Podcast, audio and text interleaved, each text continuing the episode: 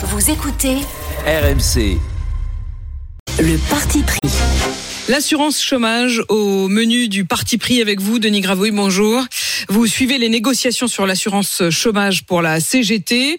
Et au moment où on parle beaucoup, beaucoup d'agriculture, ben, il y a un nouveau sujet qui s'invite dans l'actualité. C'est la question, effectivement, des allocations, euh, des allocations chômage. Gabriel Attal annonce ce week-end dans les colonnes du journal du dimanche qu'il compte bien serrer la vis sur les aides. Je le cite, une aide, une partie des Français ne supporte plus de vivre, de ne pas vivre de leur travail, de ne toucher aucune aide, tout en finançant un système qui permet à d'autres de ne pas travailler. Quelle est votre réponse ce matin? C'est un tissu de mensonges. D'abord, euh, les allocations chômage, ça permet pas de ne pas travailler. Au contraire, ça permet de retrouver un travail. Euh, et puis aussi, il faut savoir que depuis les différents tours de vis, on n'a plus qu'un tiers des chômeurs inscrits à, à France Travail, qui s'appelait Pôle Emploi, euh, qui sont indemnisés. Donc, quand on a un chômeur sur trois seulement qui touche une allocation chômage, et que parmi ces chômeurs indemnisés, il y en a 40% qui sont en dessous du seuil de pauvreté, je ne vois pas où sont euh, les privilégiés parmi les chômeurs une partie des Français qui ne supportent pas euh, de ne pas vivre de leur travail sans toucher aucune aide, quand d'autres euh, ne travaillent pas et touchent ces aides. Est-ce que pour vous, ça n'est que sur le chômage? Ah ben, C'est une opposition. C'est une opposition qui est complètement factice. Évidemment qu'il faut que tout le monde puisse vivre de son travail. Les agriculteurs en premier, on, on l'a dit à la CGT, que les agriculteurs devaient vivre de leur travail. Et que, par exemple, je ne vais pas revenir ici, je suis pas un spécialiste des, des prix minimum garantis. Mais pourquoi est-ce qu'il faut opposer les chômeurs euh, aux agriculteurs, par exemple, ou à d'autres, ou aux commerçants? Ce Il y a des moyens de...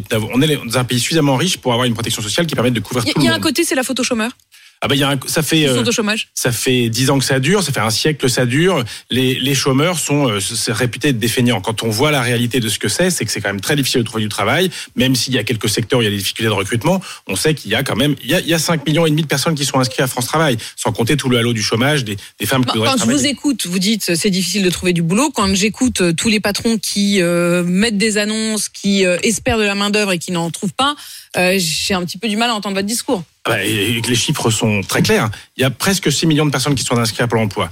Il y a des, un jeune qui me cherche du boulot après les études, il met 9 ans en moyenne pour accéder à un premier CDI. Il, se, il succède, il, il, il, enchaîne les, les petits CDD, les missions d'intérim d'une journée ou autre.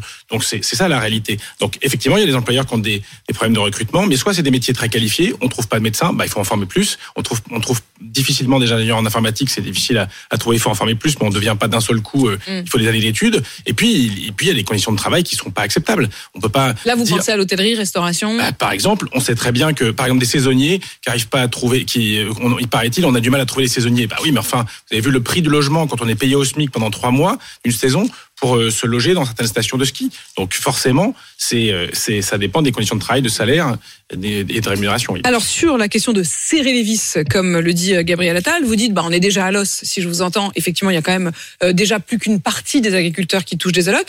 Euh, sauf que Gabriel Attal, il dit bah il y a encore un truc sur lequel on peut jouer, c'est la question de la durée, de la durée d'indemnisation. Euh, on peut encore accentuer, c'est ce qu'il laisse entendre, la dégressivité des allocations. Vous le considérez comme pratiquement une déclaration de guerre au moment où les négociations sont en cours sur l'assurance chômage? Bah, c'est surtout une trahison puisque euh, l'année dernière on nous disait alors le chômage baisse donc on va baisser la durée des allocations. On avait déjà protesté puisque c'est un scandale pour ceux qui n'arrivent pas à retrouver du boulot. Mais là on nous dit le chômage remonte donc on va baisser les allocations. Il y a toujours une bonne raison de baisser les allocations.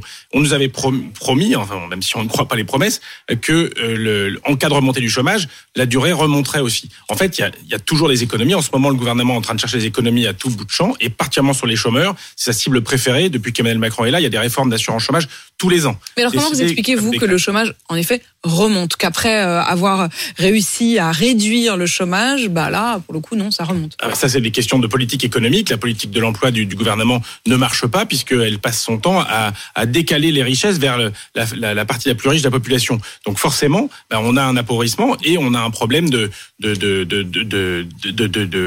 politique économique. On a un par par exemple on a un problème de politique industrielle. On, on sait qu'on continue à avoir des usines qui ferment en France, par exemple dans l'automobile. On pourrait très bien les reconvertir dans l'électrique. Bon, il, y a une politique d'emploi qui ne marche pas.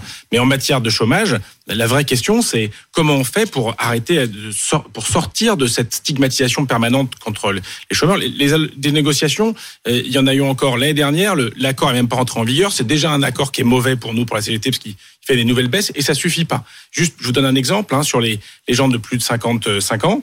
Euh, les seniors, comme on les dit. Les seniors, comme on dit. On est déjà passé de 36 mois à 27 mois d'allocation chômage. On a perdu trois trimestres en même temps qu'on a durci les Mm. droits à retraite.